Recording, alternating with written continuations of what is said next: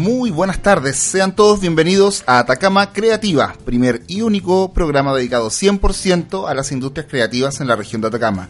Un espacio para echar a volar la imaginación y, ¿por qué no?, crear juntos ese futuro que anhelamos. Cristian, ¿cómo estás?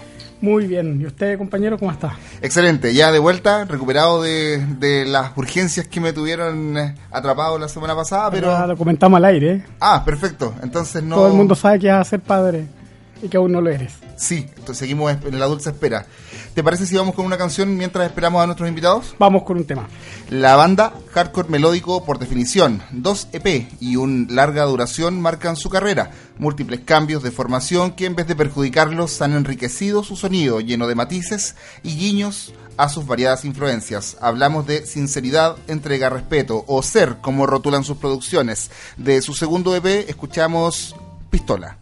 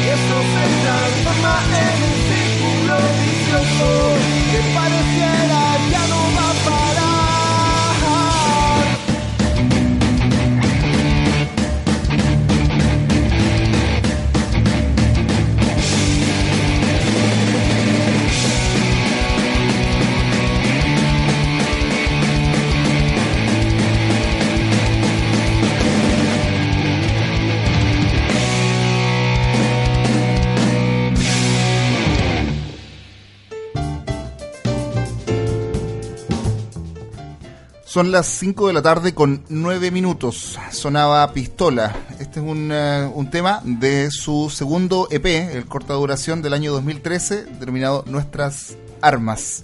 Para todos quienes, quienes quieran descargarlo, está disponible en internet.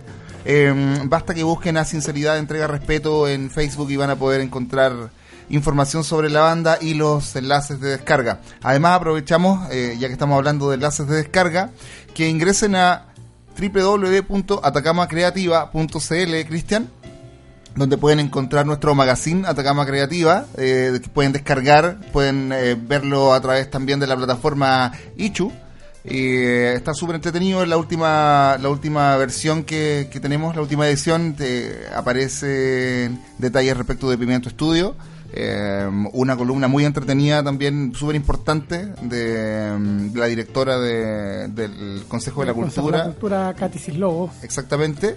Y, eh, Y a Luchito Albornoz. Exactamente, eh, nuestro mago, nuestro querido mago, mago Atacameño, atacameño. el director de Atacamágica, el festival más importante de Latinoamérica de, de magia. Mira, hoy día vamos a comenzar el programa presentando el tema del día que tiene que ver con animación digital y las posibles aplicaciones de desarrollo que podría tener en la región de Atacama. Tenemos importantes invitados. Nos acompañan los encargados de traer de vuelta la magia de barrabases y papeluchos, entre otras otras cosas, expertos con años de dedicación a la creación de historias, animación, cómics, ilustración, videojuegos.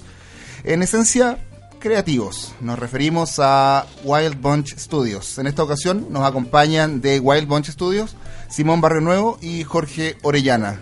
¿Cómo están muchachos? Eh, hola, buenas tardes. Eh, buenas tardes. Buenas tardes. Vienen entrando al estudio, así que. Sí, están llegando los chiquillos, venían en camino, eh, se encontraron con un atochamiento importante en Copiapó, se está convirtiendo en una ciudad muy grande, así que eh, sufrimos eso igual que en Santiago. Sí, igual yo quería acotar que yo no soy de Wild Bunch, trabajo con el Simón en Wild Ah, Bunch, perfecto. pero yo soy un guionista independiente de animación. Ah, súper importante. aclarando, aclarando la película. Súper importante. ¿Cómo están chiquillos? Bien, súper bien, muchas gracias por la invitación. ¿En qué andan hoy día antes de entrar en, en el tema? Si nos pueden contar eh, por qué están en la región, qué- cuál es su- ha sido su itinerario y las motivaciones. Estamos invitados, estuvimos invitados para hacer una charla, un seminario, un workshop, eh, Taller. por- taller por el equipo de, de Corfo. Eh, Eh, florece, Ata- florece Atacama. Atacama Florece. Atacama Florece. Atacama Florece. Básicamente en, eh, introducir a la gente en que conozca un poco en qué está la industria de la animación hoy día en Chile y también un poco enseñarles cómo se hace la animación y cómo se cuentan historias de animación. En el fondo les enseñamos, bueno, el Simón habló un poco como de esta cosa de producción ejecutiva de animación y yo le hablé un poco de cómo se narra historia y de técnicas de narración y de escritura de guiones de animación. Y terminaron después escribiendo sus propias historias, todos los Ah, en el participantes. taller terminaron escribiendo historias después. Yo me, yo me Efectivamente. tuve que ir, llegué al coffee y me fui luego. Claro, sí. Ah, fui a saludar, a, saludar A a, Simón. Sí, desayuno. llegué, llegué a la parte importante, no, lo lamento, estaba súper ocupado y ya fue un día medio complejo, pero alcancé a estar muy breve. Sí. Oye, y, y la experiencia qué tal? Porque había un público bien bien joven también, ¿cómo, cómo lo vieron? ¿Cómo... Bien, su- súper súper buena los chicos. eh, habían chicos de, de colegio, de universidad aparentemente, de, de varias partes, eh, con una muy buena recepción. Sí. Había como una mezcla heterogénea entre emprendedores curiosos, interesados, adultos y también niños de colegio como de segundo, tercero medio. Estaba bueno. Emprendedores curiosos, interesados, adultos, qué buena... la, vamos- la vamos- la vamos a usar, yo conozco varios de esos. También conocido como sacador de vuelta. Pero, pero con intereses, con intereses, valga la redundancia, interesantes. Como Sí. Animación. Me defino un sacador de vuelta por vocación. Sí, así que No, bueno, no eso, como porque- respondiendo a lo anterior, los chicos terminaron eh, proponiendo historias. eh, nue- hubieron nueve historias, de las cuales se escogieron finalmente dos. Y sobre esas dos se trabajó un storyboard muy básico inicial para poder después seguir trabajando sobre ese proyecto. Para quienes no tengan eh, noción respecto a los conceptos, ¿de qué hablamos cuando te refieres a un storyboard? Ah, perdón. eh, el storyboard es cuando llevas a dibujo un guion, o un argumento, o un, o un storyline. Como cuando tienes algo escrito que te, te indica más o menos ciertas directrices de qué es lo que ocurre en una, o- en, en una obra, en un guion. Eh, y eso lo llevas a, dibujo para después poder pasarlo a una línea de tiempo, sonorizarlo. Eh, es la primera fase de pasar de, texto a dibujo. Claro, es como hacer una especie de cómic del guion que de la idea para que después ese cómic se monta en una línea de tiempo, los dibujos se ponen uno después del otro y como que uno puede ver si es que en el fondo cómo está funcionando la historia audiovisualmente hablando. Y en el caso de que tú acá tengas observaciones respecto de, de- de cómo funciona eh, una vez hecha esta forma de maqueta, por así decirlo, Claro. eh, ¿se hacen modificaciones en el guion o se adapta mejor el storyboard al, al guion? ¿Qué, ¿Cómo se trabaja? Claro, en general lo ideal es tener el guion lo suficientemente listo para no tener que corregir tanto en el storyboard, pero como la animación es un, es un arte muy visual, obviamente ese es el momento más importante de contar la historia, como el ir y retroce- retroceder y avanzar, el tira y afloja entre lo escrito y lo dibujado. En el fondo uno escribe un guion, lo dibuja, después lo revisa, pucha, dibujado no funciona tan bien como lo imaginamos escrito, retrocedemos a escribir, volvemos a adelantar a dibujar, se monta en el tiempo, funciona el tiempo no, faltan diálogos acá, falta más acción aquí, esto está aburrido y se vuelve a escribir. Entonces como, como dije ya, un tira y afloja entre dibujo y escritura eh, en ese proceso. Cuando ya está listo, como que dejamos medio la escritura de lado y entra la parte ya de producción y de animación dura como tal. Y dijeron ustedes que al final de la presentación de, de todas esta, de estos guiones, eh, las historias que, escribieron los participantes, se eligieron dos. Eh, ¿Bajo qué eh, parámetros se eligieron esas dos? Como Eh, para contarle un poco, también que tengan noción claro, de claro. qué es lo que sucedió en la Eh, dinámica. Nosotros, bueno, primero que todo lo que enseñamos en términos de narrativa fueron como estructuras de tres actos, como que primero la historia tiene que empezar, desarrollarse y cerrarse, eh, cómo se configuran personajes, cómo los personajes tienen que tener objetivos, quieren algo y todo eso.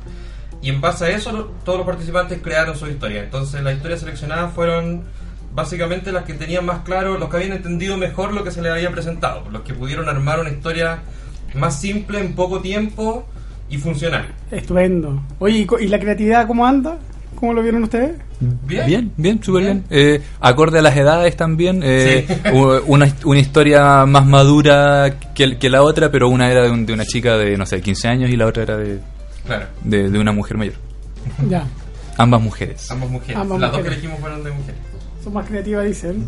Puede ¿Y, ser, no sé. y a qué te refieres con maduro en, en- en la historia? Eh, en, en la temática, una era como más fantasía y la otra era ya más una, problem- una problemática como de un joven que intenta eh, estudiar y salir adelante pero no tiene los, los recursos, era como, como un poco más... Claro, la que escribió la niña más joven era como de un niño que pelea contra un duende y como super aventura. Y la otra era como de un joven que quiere cumplir sus sueños pero no tiene los recursos para conseguirlos, pero es perseverante, igual lo consigue. Entonces era como desde la más experiencia de vida, pues de uno que sabe que de repente las cosas son complicadas y hay que como ser perseverante y bla bla bla. Quiero, hacer- relleno, quiero, va hacer- bien, quiero solamente hacer un paréntesis para mm, dejarle claro a las personas que la invitación que recibieron en la mañana y este taller, seminario, workshop eh, que realizaron estaba en el marco del programa Transperen- Transferencia Ecosistema de Emprendimiento e Innovación Atacama Florece, que es un proyecto eh, que apunta a la activación de las redes y la creación de instancias que apoyen nuevas ideas de negocio innovadoras y sustentables en el largo plazo en la región. En esencia, el fortalecimiento del ecosistema de emprendimiento. Qué bonita. Qué lindo habla Jorge. Y, y hoy día estamos en el contexto de Atacama Creativa, que es una cosa muy similar, pero trabajando eh, fundamentalmente en el espacio de la creatividad y cómo fortalecemos, valga la redundancia, la industria creativa regional. Ujú. Así es. Hoy y, y aprovechar de saludar a Gonzalo Flores que nos acompaña en el estudio, pero no tiene micrófono, así que no va a decir nada. Lo está, lo está haciendo mismo. Hola, se escucha desde lejos. Desde lejos. Bien, qué, qué bueno que estés acá, Gonzalo. Sí, es importante también porque queríamos hablar de, de algunas cosas con Gonzalo. Eh, si es que puedes acercar tu micrófono, Sí puedo. eh, impostando la voz además. Gonzalo Respecto- puede hablar como habla siempre, no te preocupes. Bueno, gracias. ¿En qué está Gonzalo también? Porque tenemos entendido que está eh, trabajando unas ideas de desarrollo de, de- de industria creativa también en la, en la región. Sí, mira, eh, quiero empezar saludando a todas las personas que nos escuchan, los emprendedores y emprendedoras. Eh, bueno, primero contar eh, cómo nació esta, esta idea de, de la industria creativa, eh, en, en especial la animación digital. Eh, conversando con Simón, nos conocimos en el contexto del, del proyecto Trama, de Balmaceda Arte Joven y Matucana 100, y me interesó bastante lo que estaban haciendo ellos. De hecho, me llamó la atención eh, las características de ellos, eh, dado que tienen una visión global. Ellos no piensan en Chile o no piensan en Santiago.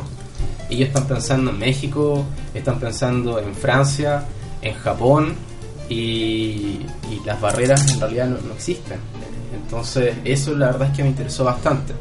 Lo segundo es que prácticamente todos hablan inglés. Y que no sé si yo miro otras tribus, eso no es, o otros grupos de emprendedores, eso no, no es así. Claro, no es una característica, No una de las característica principales. No una característica principal como tú dices. Entonces, eh, y en el contexto de otro programa que estaba desarrollando acá en Atacama, eh, nació la idea de, bueno, ¿qué pasaría si en alguna ciudad o localidad de la región de Atacama traemos a la industria de la animación digital?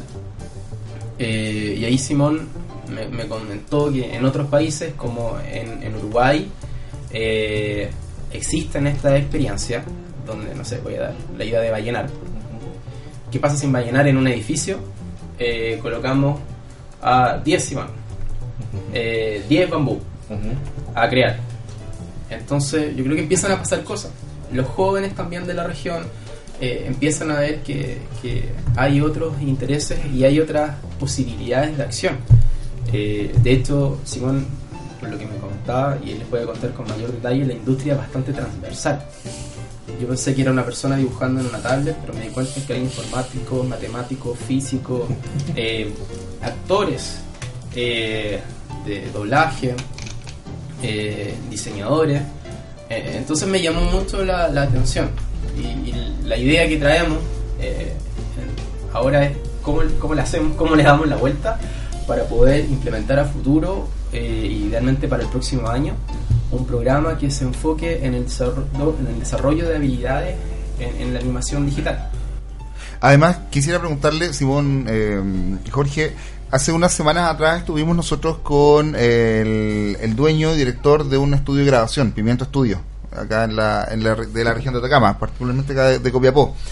Y estábamos hablando sobre posibles aplicaciones del estudio para un poco romper el, el- hábito que tienen de utilizar esos, esos espacios solamente para la grabación tradicional de disco, producciones musicales, qué sé yo. Entonces, ¿cómo podemos nosotros traer nuevas industrias que se sirvan de las instalaciones que ellos tienen? En ese espacio, eh, ¿qué, qué infraestructura o qué competencias, qué, qué recurso humano necesita la industria de la animación digital como para poder pensar en aplicaciones futuras en Atacama? Eh, bueno, como, como bien mencionaste y mencionó Gonzalo, el- la industria de la animación requiere de, de muchos servicios para poder llevarse a cabo dependiendo de los requerimientos técnicos que tenga eh, uno u otro programa en específico. Eh, sobre, o sea, sobre todo cuando hablamos de, de animación, nosotros sí necesitamos no doblaje, sino en, en animación se hace al revés. Tú primero grabas la voz de los actores, una vez tienes los guiones, grabas el audio y luego eh, empiezas a hacer la edición y pasas por otros procesos como de, creación para llegar al resultado final. Entonces, cualquier persona que tenga un estudio de, de grabación o de postproducción o de, eh, no sé, de masterización de audio o de arriendo de algún equipo en, en particular, eh, es algo que puede ser utilizado por perfectamente por, por un estudio o más de un estudio de animación.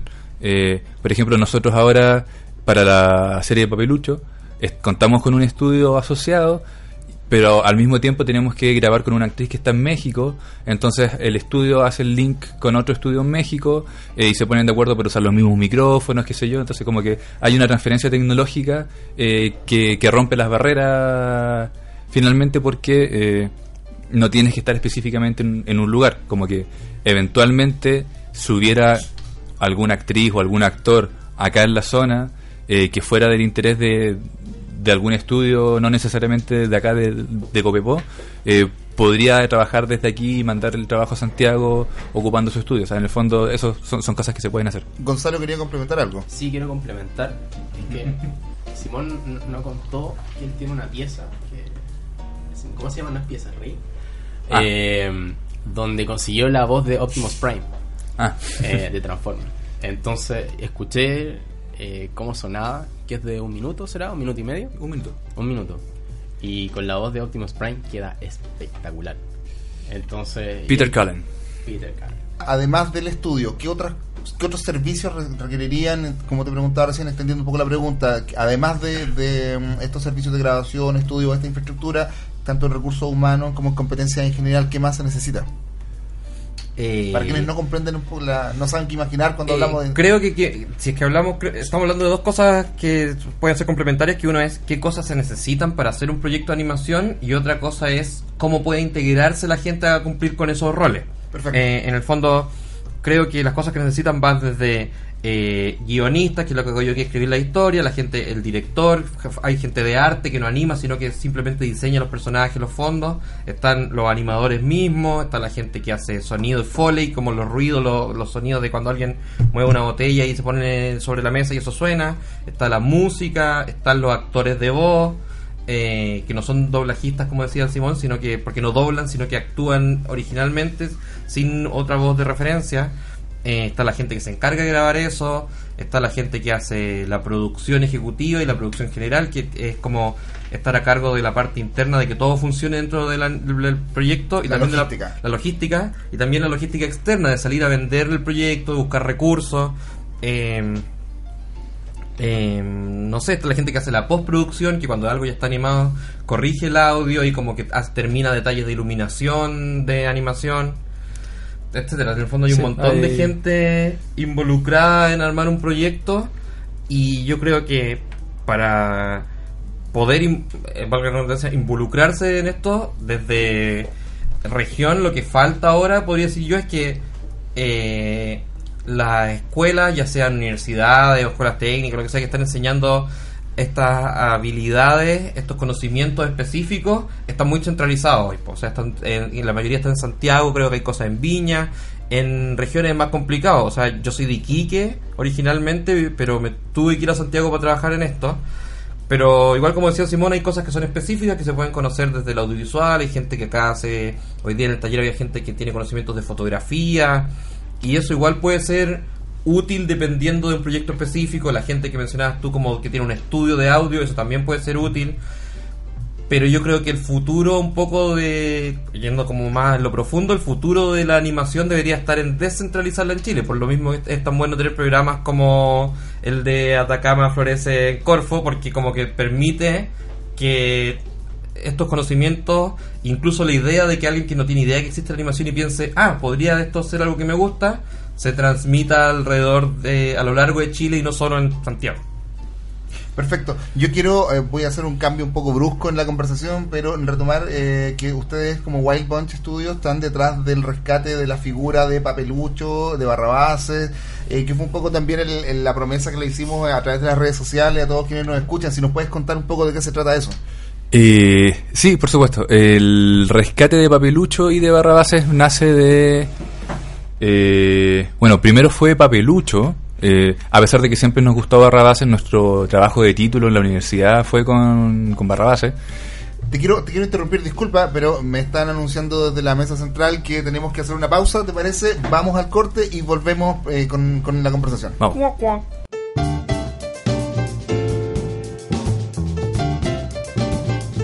Ya estamos de vuelta cuando son las 5 de la tarde con 30 minutos, pero antes de continuar con la conversación, vamos con eh, la segunda canción en este segundo bloque comenzando y vamos a partir con uno de los íconos del rock atacameño. Con 8 años instalados ya en Santiago y una carrera ascendente, han consolidado su figura como referente para todos los artistas locales del género que pretenden hacer carrera en el medio. Rock inmenso, con guitarras pesadas y sonido crudo. Engranaje, la sangre.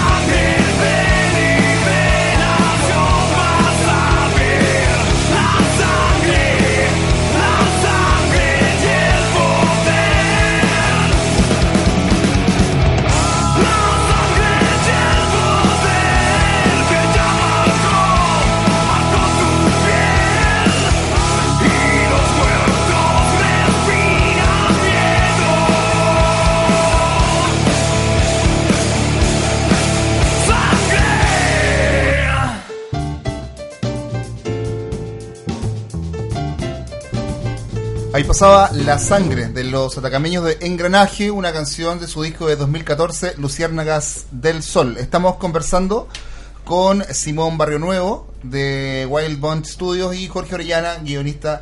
Eh, teníamos el enganche, Simón, respecto de, de la historia detrás del rescate de mm, De Papilucho. Papelucho y Barrabases. Sí. eh, bueno, como, como te mencionaba, el rescate de Papilucho nace de una casualidad. En realidad habíamos trabajado con un productor ejecutivo que había trabajado en la obra de teatro de Papilucho. eh, y de, de pronto de, la- de una vuelta de un mercado eh, me cayó la teja de que tenía el contacto directo con la hija de Marcela Paz y que nosotros hacíamos animaciones y había estado con ella y nunca le había propuesto hacer una serie de papelucho. Teniendo Y- todas las condiciones teniendo, teniendo todo a la mano. Eh. Y de, y de pronto lo conversamos con mis socios, hicimos un- unos diseños de personaje, eh, le pedimos una reunión y presentamos formalmente el proyecto, que tuvo una buena acogida. eh, y después de como un año de negociaciones, finalmente llegamos a algo concreto. Luego realizamos un teaser de venta, el cual salimos a vender al extranjero. Eh, para este año llegar a tener el financiamiento de la serie, eh, o por lo menos parcialmente, tenemos 200 millones en este minuto para la producción. Financiamiento de. Financiamiento ¿de de- dónde? del Estado. De esta- de del esta- Estado, sí, de un, del- de un fondo tele- del Fondo Nacional de Televisión. Eh, y estamos en busca de unos 50 o 100 millones más para completar este, este presupuesto para los primeros tres episodios. Eh, y actualmente estamos en conversaciones con Discovery Kid para que sea como el, el broadcaster internacional eh, del proyecto. Un Ah, pequeño paréntesis, cuando hablas de teaser, cuando hablas de, de broadcasting, para quienes no manejan el lenguaje y que Eh, no están escuchando. El teaser es un pequeño, una, una muestra de lo que puede ser el show eh, en términos de animación, de cómo suena, cómo se escucha. Y para, para esta muestra de animación contamos con la voz de Isabel Martiñón, que es una famosa actriz de doblaje mexicana, que hace la voz de Naruto, de Gumball, de Ben 10, de, de Didi, eh, de, de un montón de dibujos que los niños conocen. Entonces cuando nosotros mostramos el, esta muestra de animación y escuchas la voz, dicen, ah, ella es la actriz de, de Ben 10 o de Gumball o de Naruto, que sé yo, como que es una voz muy reconocible. Entonces Es un gancho, eh, además. es un gancho para que el proyecto a- ayude- o sea, para que el proyecto se internacionalice finalmente también. Además que ciertas voces de doblaje tienen grupos de seguidores y todo. Claro, por supuesto. Sí. Y Fans de la voz. Sí, efectivamente. Eh, Goku tiene muchos seguidores por ahí. Claro. Además tienen otro proyecto que tiene que ver con Barrabases. Sí, eh, lo de Barrabases nace, como te digo, de fanáticos de chicos con mis socios y nuestro título fue con Barrabases. Eh, y después de eh, que creamos la empresa, eh, decidimos hacer un tributo animado de Barrabases y jugárnosla por, por sacarlo adelante con, en el fondo, asumiendo el costo. Ya, eso por cuenta propia. ¿no? Por cuenta propia. Ya, no, no- Eh, una, una apuesta. Y después de que lo hicimos, eh, con, con inversión propia en el fondo, eh, nos acercamos al hijo de Guido Vallejos, que es el que maneja actualmente la- los negocios. Además, Copiapino nació en la ciudad de Copiapó, así que ahí tenemos un creativo local. Eh, entonces nos acercamos a, a la familia y les hablamos de que habíamos hecho este tributo y se los mostramos. Eh, y les dijimos que lo íbamos a, a lanzar en el fondo, por internet. No queríamos que nos demandaran, entonces como nos, acercamos primero con la mejor de las intenciones y como el rescate que habíamos hecho de la obra era bastante evidente, eh, les gustó, les gustó mucho y empezamos una conversa lo, mismo que sucedió con Papelucho, empezamos a conversar y les- después de eso les, pres- les presentamos un proyecto formal para re- realizar la web serie y un montón de otras cosas que hoy en día eh, están en, en vías de desarrollo. Eh, y luego de esto hicimos un, segun- un segundo viral, que es el que se viralizó hace, hace una semana aproximadamente antes del, del partido contra Uruguay. Uruguay. Y que pueden encontrar en Facebook. Si ingresan a Atacama Creativa en Facebook van a encontrar el- la publicación del video. Y si pinchan ahí, los va a redirigir al canal de YouTube de White Bunch Studios para que también puedan ver el otro material. Aprovechen de ver, eh. y, y todas las demás producciones bueno. que tienen. Hay material súper bueno ahí. Sí, aprovechen de verlo. Lo pueden ver también en la fanpage de Facebook de Wild Bunch Studio. Sí, efectivamente, es súper importante que recuerden nuestros canales de comunicación. Eh, pueden encontrarnos como Atacama Creativa en Facebook y como Atacama Creativa en Twitter. Eh, tenemos harta interacción y mm, además de que nos encuentran ahí, también encuentran los enlaces para eh, hacerse con los contenidos de todos los invitados que semana a semana tenemos en este programa. Parte de ellos, Wild Bunch Studios, como estamos conversando, y ahí van a encontrar el material, insisto, de barrabases, papelucho y todo lo demás. Pero no quiero perder la oportunidad de conversar eh, respecto de Jorge, eh, Bambú, lo, lo que estábamos conversando tras bambalinas en el, en- durante la- el corte comercial respecto de un premio que ustedes ganaron en el MIFA, que yo traté de entender un poco de qué se trataba, pero no lo logré. Si lo puedes explicar un poco mejor. Bueno, eh, sí, obvio. En, en Annecy, que es una ciudad que está en Francia, existe un festival de animación que se llama Festival de Annecy, que es como una especie del Cannes de la animación. Así como está el Festival de Cine de Cannes, este es el festival más grande de animación del mundo. Y dentro de esta parte festival, que es ir a ver películas y corte, conocer gente y como carretear y ser amigos y ver del arte de la, de la animación, está el mercado de ese festival que se llama MIFA. En ese mercado se hacen mesas de negocio, uno conoce posibles inversionistas, busca recursos para hacer tus animaciones, haces coproducciones y te asocias con gente de otros países. Y en ese contexto existe un concurso en el que uno presenta su proyecto, eh, tiene 10 minutos para hablar frente a un montón de público internacional y se seleccionan 10 proyectos que se presentan. Y yo el año pasado tuve la posibilidad de presentar un proyecto que se llama La leyenda de Zetayos, que es una coproducción entre mi empresa, que eh, junto con Punk Road, que son los que se ganaron el Oscar, y con Niño Viejo, que es otra empresa de animación. La presentamos allá y ganamos un premio de Disney, que en el fondo Disney dijo, este es el mejor proyecto de animación que se ha presentado este año en esta feria, en este mercado internacional. Importante decir que gente de todo el mundo compite para llegar a, a, a- hacer, a hacer esos pitch. Entonces, como que, que Disney diga que ese es el mejor proyecto de, de, de MIFA, significa que es el mejor proyecto del mundo de ese año de futura serie de televisión. Y que es súper Claro. importante también porque tiene que ver con el discurso que se está escuchando respecto de la calidad de las producciones nacionales en muchos espacios, en el arte, en, el- en los cortos, en la animación, etcétera. Claro, en el fondo Chile se está posicionando como un generador de contenido importante en la región latinoamericana y en el mundo. Eh, en general los países que están en, en proceso de desarrollo en la industria de animación tienen dos maneras de posicionarse. Una tiene que ver con prestar servicios, como lo ha sido, no sé, China, India, que no tienen mucho contenido propio, no cuentan su historia, pero sí le prestan servicio a Estados Unidos, a Canadá y animan más barato. Esa es una ruta, que igual está bien y nosotros en Chile también se hace un poco. En esencia es el proveedor. es un proveedor. Pero en Chile lo que se está haciendo es tomar una ruta que es un poco más interesante, que tiene que ver con contar nuestras propias historias, hacer nuestro propio contenido. Y en ese sentido, no sé, en los últimos 15 años se han hecho como tres películas y ahora en este año ya se están produciendo como siete películas a la vez. O sea, la comparación... De ¿Cuánto- películas de animación. Películas de animación. Entonces, eh, la comparación como cuantitativa y cuali- cualitativa es, eh, es abismante. O sea, lo que se hacía hace 10 años, eh, lo que se demoraba 10 años en hacer en, en términos de serie, de película o la participación que tenía la animación en la publicidad, ahora es mucho mayor y como que se está haciendo de mucho más, mayor calidad además. Oye, y este boom de. Llevamos siete películas este año, ¿por, Ujú. por qué? Eh, ¿Cuáles son los eh, cuáles son las condiciones que se están generando para que esto pase? Ah, espera, perdón. ah, quiero aclarar que no, es- no es que se hayan estrenado siete películas, sino No, que se están produciendo, produciendo, claro. Eh, yo creo que tiene que ver con que la industria ha tenido la posibilidad de madurar. Ha madurado porque hay más escuelas de animación. Hay un- como siete o seis universidades que enseñan la carrera de animación específicamente. Entonces hay profesionales que tienen las capacidades para animar correctamente. Eh, se han ido incrementando los beneficios o la eh, el apoyo estatal a las cosas. En el fondo, el Corfo, el CNTV, el CNSA, eh, Pro Chile, la DIRAC, todos han ayudado a generar eh, a, a pas- o a pasar dinero para que uno haga la animación o a financiarte el viaje, por ejemplo, a uno de estos mercados como al que yo pude ir a participar. Ya, estupendo. Desde lo público y desde lo privado, Desde lo privado estamos como un poco en deuda todavía, o sea, todavía hay, eh, hay posibilidades de hacer cosas privadas, pero en general eh, los privados no invierten mucho en animación. Esperamos que ahora con lo del Oscar y como que todo está yendo bien este año, como que el privado se empiece a interesar un poco más y pueda ver que en esto hay talento, hay creatividad y además es un negocio, o sea, genera plata igual claro. hacer buena animación. Entonces, estamos en deuda, pero se viene.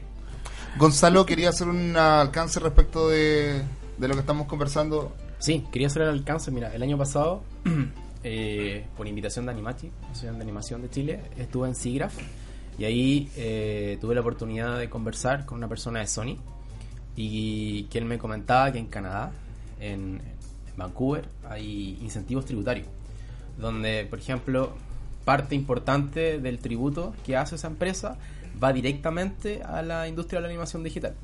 Entonces yo creo que eso complementa eh, todo el trabajo que comentaba Bambú y, y a los aportes que hace el CNTV, el CNCA, ProChile cuando, cuando ustedes necesitan viajar. Yo creo que eso es, es importante. Es una apuesta directa y clara, concisa a la industria de la O sea, creatividad, en el es, fondo. es ¿no? evidente. O sea, yo creo que los resultados que pueden salir de, de un incentivo de- de esa magnitud eh, va directamente relacionado al, al, esfuerzo que se, ha estado haciendo. Sí, y, y lo- o sea, los resultados son evidentes en términos eh, súper concretos. Eh, antiguamente, las productoras que iban a, a estas ferias internacionales, hace cinco años era una o dos. En los últimos dos años, la presencia de Chile en estas, en estas mismas ferias internacionales y mercados son de 12, 15, 18 personas. Entonces, la cantidad de profesionales de la industria de la animación que están llegando al extranjero y que están como siguiendo el camino correcto hacia una interna- internacionalización, eh, gracias al apoyo de ProChile y del CNSA, son bastantes. De hecho, sin ir más lejos, nosotros eh, hoy en día estamos en conversaciones con, con China, con Hong Kong para di- di- diversos proyectos y eso es solamente gracias a, a que ProChile en este caso puso las lucas para que nosotros pudiéramos ir eh, y participar de este mercado. En estos espacios de encuentro que son fundamentales, en definitiva, para poder mostrarse, mostrar, conocer también y adquirir experiencias. Al final también tiene que ver mucho con eso, me imagino, en términos de lo que están haciendo ustedes concretamente. Claro, porque te, te da la oportunidad de, de ver eh, in situ cómo funciona realmente la, como la gran industria de la animación, cómo se maneja, cómo se manejan las reuniones con gran, como con las como con los big bosses como de, de- de la animación, tener la oportunidad de, de reunirte, no sé, con el director de DHX o no sé, con la jefa de Sony en Canadá, eh, Disney, como que eh, es un poco loco como po- po- tener esa oportunidad como de, de- por el simple hecho de estar ahí, tener la oportunidad de topártelo y hacerle una pregunta y que te responda y que porque finalmente eh, al- algo interesante de recalcar es que ellos saben que de cualquier parte del mundo puede salir el próximo show o, o el próximo éxito. Entonces ellos tienen muy buena voluntad y son muy afables con todo el mundo porque eh, ellos están esperando que les escriban y que les manden constantemente nuevos contenidos porque ellos entienden que nuestro, nuestra industria es, es así. Gonzalo, ¿quieres acotar algo? Sí, bueno, la pregunta que queda es que el Bambú hablaba de que la inversión privada es, es baja. Eh, entonces, ¿qué, ¿qué es lo que falta o qué es lo que debería suceder para la creación de un venture capital, eh, especialmente enfocado a la animación digital? Dado que los retornos que, que se tienen por esta industria son, me comentaba Simón, que por 7. O sea, por cada peso que se invierte en animación digital, los retornos pueden ser eh, multiplicados por 7. Por siete, es Sí, maravilloso. por, por, siete, ¿no? por siete y por, Tremendo. y por diez también. Es un poco, eh, es una industria que funciona a largo plazo, pero las cifras de retorno son muy importantes. Y cuando logras generar una licencia, una marca que, que es potente y que todos la desean y empiezas a generar licencias con eso, eh, el- empiezan a aparecer varios millones de dólares y, y, y- y ahí es cuando se hace así simpático el asunto. A propósito de marcas, en el A año propósito dos- de millones, a propósito de millones, marcas y, y de- de- del mercado, de lo que estamos hablando, en el año 2090 la Tierra alcanza su máximo nivel de prosperidad. Esto se ve abruptamente interrumpido por el ataque de una civilización del espacio exterior, quien toma prisioneros humanos modificando su ADN, alterando su forma física y anulando parcialmente sus recuerdos. De esta forma usarán a terrícolas para atacar a su propia gente. Diem es uno de estos humanos modificados, un ex militar que perdió a su hija asesinada a manos de un coronel alienígena. Pero algo no esperado ocurrió. Diem logró recuperar sus recuerdos y ahora tomará su venganza. Este es el resumen de Suram, o Suram, no sé cómo se pronuncia, que es el producto en el que actualmente está trabajando Wild Bunch Studio, uno de los proyectos. Si nos puedes contar un poco más de qué se trata. Sí, Suram nace como un proyecto de televisión para adolescentes que intenta ser una especie de Star Wars local, por decirlo de alguna manera. eh, un universo infinito de posibilidades en donde existen robots, tecnología, aliens y mutantes. En el fondo dijimos, ti- tiramos a una licuadora todas las cosas que nos gustaban eh, y tratamos de crear un universo en donde de, funcionar y, y como de, lograr un como generar un show atractivo eh, que le gustara a la gente pudiera ser infinito en términos de por- de, de- de cómo seguir generando contenido.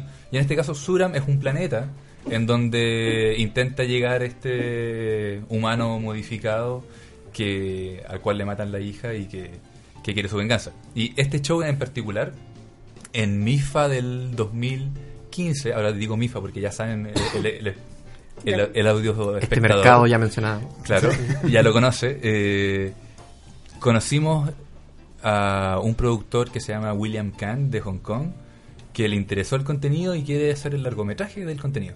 Entonces pasamos directamente de generar un proyecto para serie de televisión que, si todo sale bien, se puede transformar en un largometraje exhibido en China eh, y en Latinoamérica en, en algunos años. Oye, tremenda historia.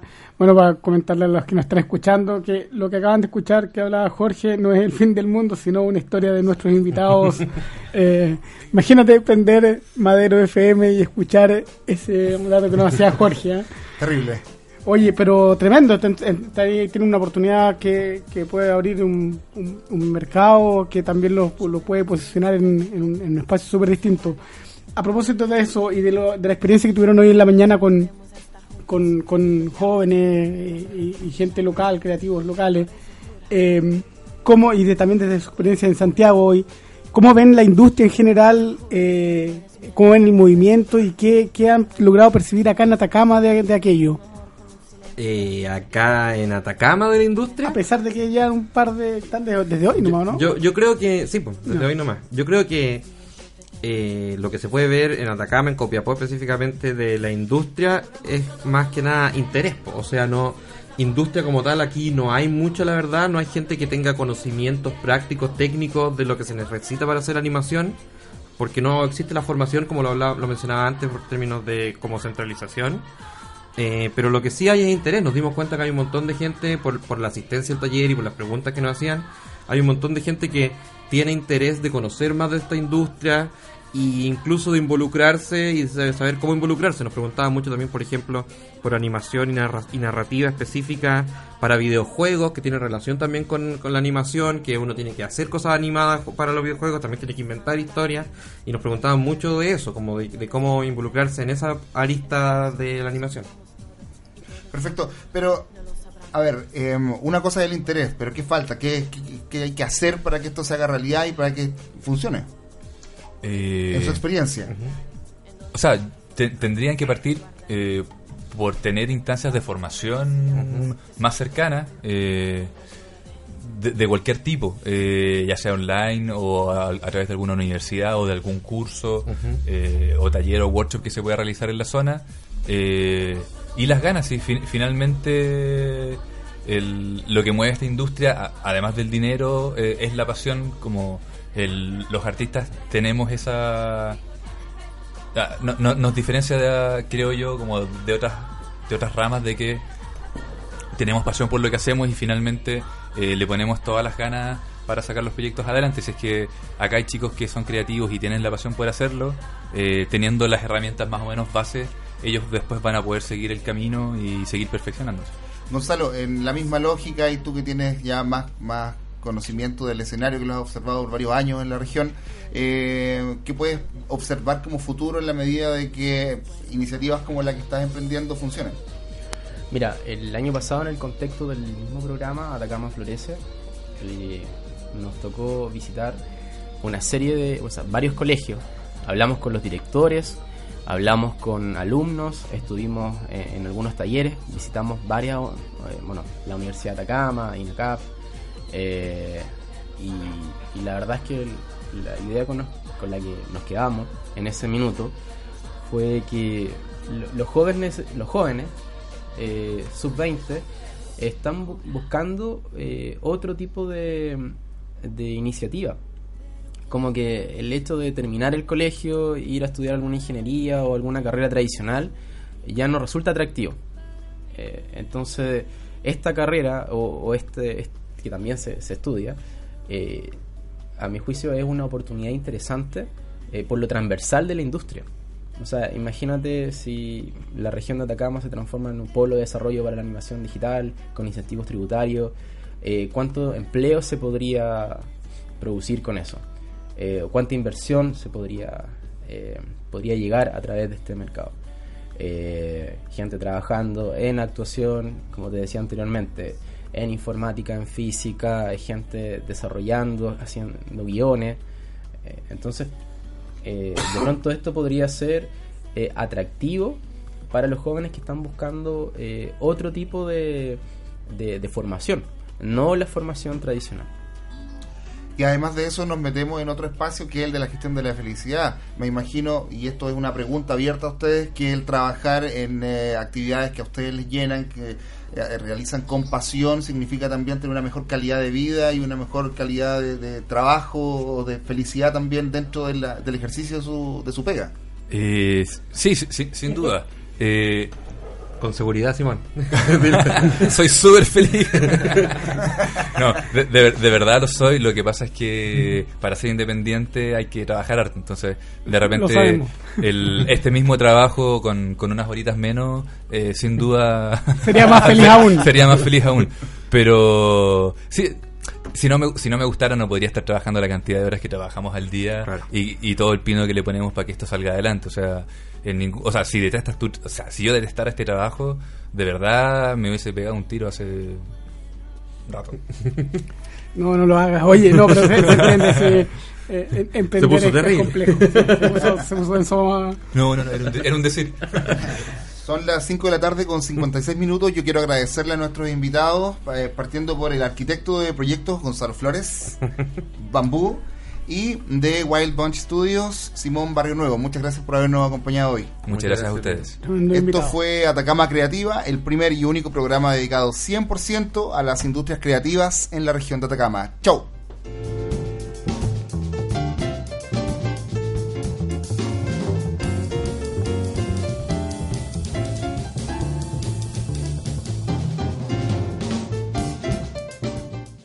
Fue Atacama Creativa, el primer y único programa dedicado 100% a las industrias creativas en la región de Atacama.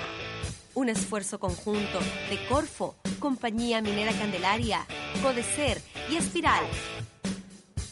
Con Cristian Cortés y Jorge Díaz.